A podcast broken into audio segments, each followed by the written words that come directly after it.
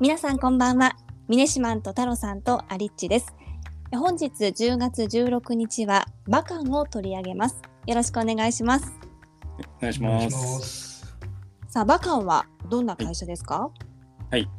2016年に創業された日本の会社でして、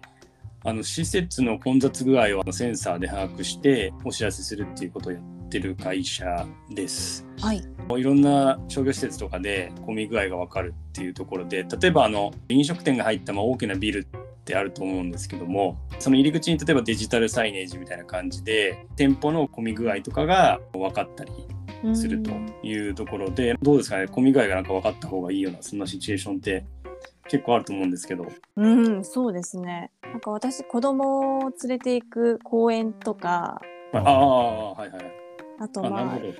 役所の窓口とか、はいはいそうですね、確かに。それはありますよね。確かに、銀行とかあったらいいんですけどね。ああ、確かに。銀行もいいですね。銀行はもう本当に待ち時間が見えないですからね。ううんん。そう、これね、今話してた中でも用途いろいろあると思うんですけど、他にどんなものがありますか？そうですね、まあ、ホテルの大浴場とか朝食会場とかっていうのが、まあ、結構分かりやすい例ではあるんですけど地方自治体では避難所とかっていうのもなんか結構ですねサイトに見ると、まあ、いろんな自治体と提携してやってる感じですね。飲食店の、まあ、混雑状況っていうところもあったりとかしてるんですけどもちなみにあの私がいる福岡では天神にある市営の駐輪場ですね。でなんか使えるように最近なったっていうことみたいなんで、まあ、センサーがあれば、まあ、大体どこでも使えるんで、まあ、かなり用途があのうん広いなっていう感じはしますよね。そうですね。うん、そんな身近なところにもあったんですね。あそうなんですよ。結構身近なところにも出てきてるから結構なんかあのホテルとかだと最近、まあ、ビジネスホテル中心かもしれないですけどたまに大浴場がついてるところで、うん。ええ。まあ、あの大浴場の混み具合みたいのが載ってたりとかすると思うんですけどもそういうのは結構普通に一般的になってきてるところはあるんですけどあまり普段見かけないような用途っていうのもなんか出てきてるなって感じですね。う。うんんちなみにこれケースとして2パターンあるのかなと思うんですけど例えばショッピングモールの駐車場ってあるじゃないですかはいはい。あれ入っていくとよくなんか2回3回は満車でとかって言って本当になんか満車かどうかのセンサーがついてるケースとなんかはい適当になんか測って満車ですとかってやってるケースと いろいろあると思うんですけどこの会社がやってるサービス自体どちらかというとホテルの大浴場とかって混み具合っていう意味で言うと本当に入れるか入れないかって感覚的なところもあると思うんですけど、完全に多分入り口で測ってそれでまあその容量っていうのは大体うん。当然ながら決まってるんで、うん。それとのまあ割り算だとうん。思うんで、仕組みとしては駐車場とかとはまた別なセンサーなんですかね。1個ずつのカウントっていうよりかは全体を見た時に混んでますみたいな形。あそうですね、うん。はい、はい、1そう個ずつっていうよりは全体っていう感じなんで、駐車場みたいにどこにあるスポットがあるとかっていう感じではあないですね。なるほど。うん。これすでに導入事例があるということなんですけれど、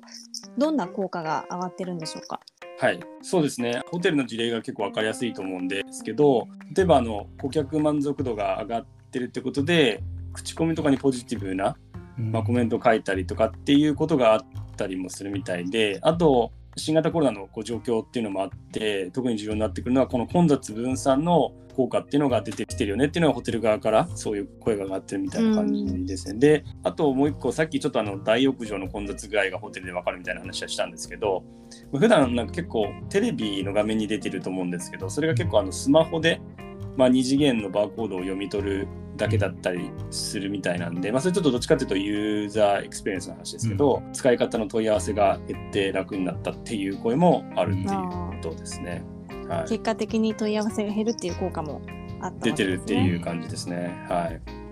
でもこれやっぱりね、あの今お話にもあった通り、密を回避するっていう意味で、うん、コロナはかなり追い風になってるんでしょうね。いやそうですねまさに混雑回避っつってもその人の行動をコントロールすることっていうのは直接的にはやっぱりできないのでうん。間接的にその混雑外を見てもらって気をつけてもらうっていう意味ではすごく活用できるってことで多分追い風にかなりなったんじゃないかなって感じがしますよね。これセンサーを使ってるんですよね。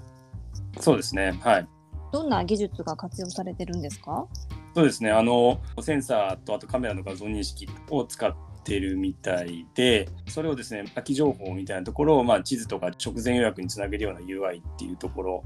もやってるんでハードウェアのところもそうですしそこでまあ取得した情報をいかにこう分かりやすく伝えるかっていう UI のところもこう技術としてはしっかり作り込んでるというところと、あとサーバー側でのそのアルゴリズムみたいなところは内製でこだわってやってるということみたいです。で、この会社の特徴だと思うんですけど、創業半年でなんか知財についてご意識して経営してきたっていうこともあって、なんか特許の取得もまあ、さっき言ったその情報の収集の部分とその配信の部分で2つ分けてしっかりその特許申請っていうのをやってるというところみたいで創業5年間で70件以上の特許出願で2021年8月現在では15件の特許を実際に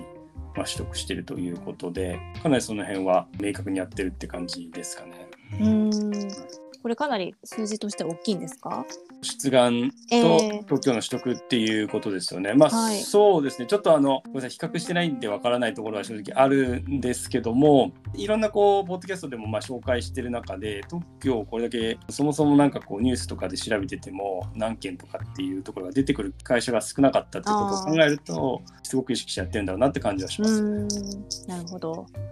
これビジネスモデルはどんな感じなんでしょうか？はい、そうですね。SaaS 型のビジネスモデルで、まあ、料金形態非常にシンプルというところで、まあ、あとはその規模に応じてざっくりとしたこう費用があるっていうことなんですけど、まあ、ただ設定が変わったりとかハードウェアが入ったりっていうので最終的な出来上がりっていうところで言うと、まあ、導入環境とか目的でですね幅があるということみたいです。で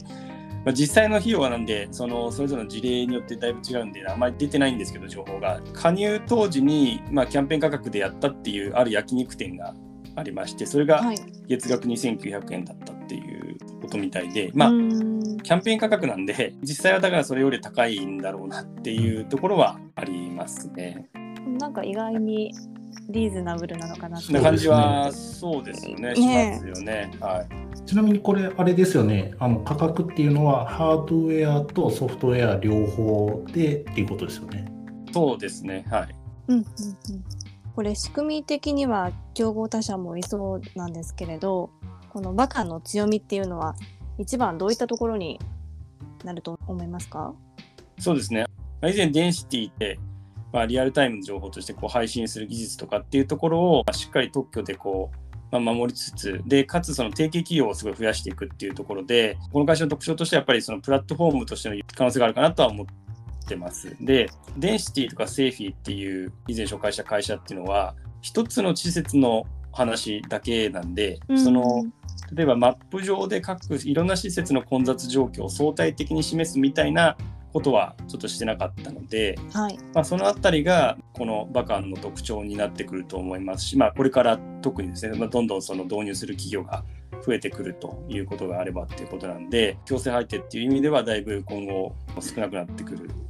気はしますし、ん。なんか Google みたいなところがなんかパッてこうオファーとかしてきたりとかしたら面白いなみたいな、うんね、ちょっと妄想はしてますね。うん。これ本当いろんな分野で活用されそうですしはい、ね本当身近なところで見つけるっていうようなことも出てくるかもしれないですね。そうですね。あさっき峰島が言ってくれた Google がオファーっていうところで言うと確かにあの Google マップ上でちょっと混雑時のグラフが出てたりとかっていうのを見たことありますかね、うん、なんかそういうのが今 Google で Google マップ見るとあ出てくるんですか？はい、やってるんですけど、多分それは、えーと、通信を拾ってそこにいてるっていう GPS 情報で多分やってると思うんですけど、それをもうちょっと精度を高くやっていくってなると多分こういったものとの兼ね合わせっていうところで実際にこのデータがオープンソース化されていくことによってもしかしたら Google が使いたいってなって、結果的にっていうのはあるのかもしれないですね。うん、そういうことですね。そういう意味では、なんかものすごい今後も注目していきたいなって感じがしますね。はい。さあ、今日はバカンを取り上げました。明日はスイッチについてお話